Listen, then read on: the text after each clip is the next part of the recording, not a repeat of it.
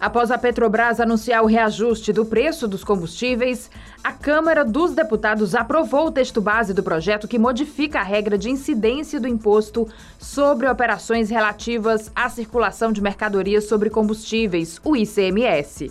O texto foi aprovado na Câmara com a maior parte das mudanças feitas pelos senadores. O documento prevê que o ICMS, que é um tributo estadual, incidirá sobre os combustíveis uma única vez.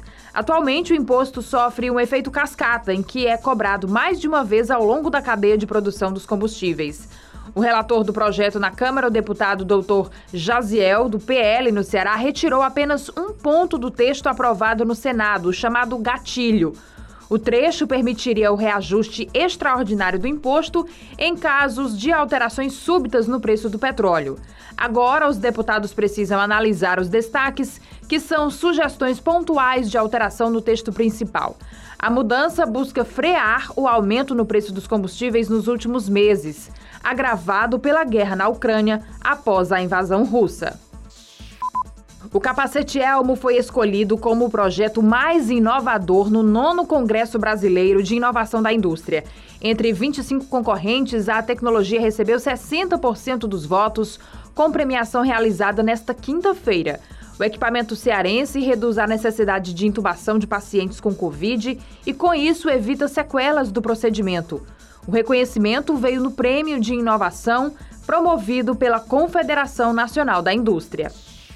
Com financiamento de 350 milhões pelo Banco Interamericano de Desenvolvimento, o BID, o governo do estado lançou nesta quinta-feira o programa Integração de Prevenção e Redução de Violência.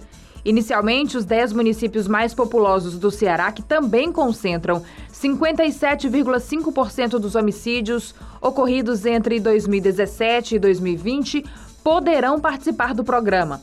As cidades receberão verbas e suporte para implementar políticas sociais que ajudem na prevenção da violência contra grupos específicos. Para isso, serão feitas parcerias com 10 municípios mais afetados pelos crimes violentos letais intencionais.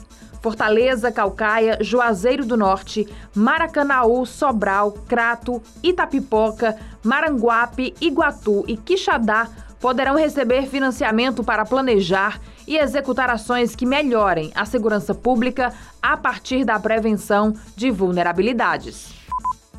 O ministro da Educação, Milton Ribeiro, anunciou a liberação de 21 milhões de reais para investimentos em obras de infraestrutura na Universidade Federal do Ceará. A informação foi divulgada nesta quinta-feira durante uma solenidade de inauguração de três laboratórios no campus do PC em Fortaleza. Segundo o ministro, o montante será liberado em duas etapas, sendo 15 milhões de reais já neste ano e os outros 6 milhões em 2023. Adriana Dias para a Jovem Pan News Fortaleza.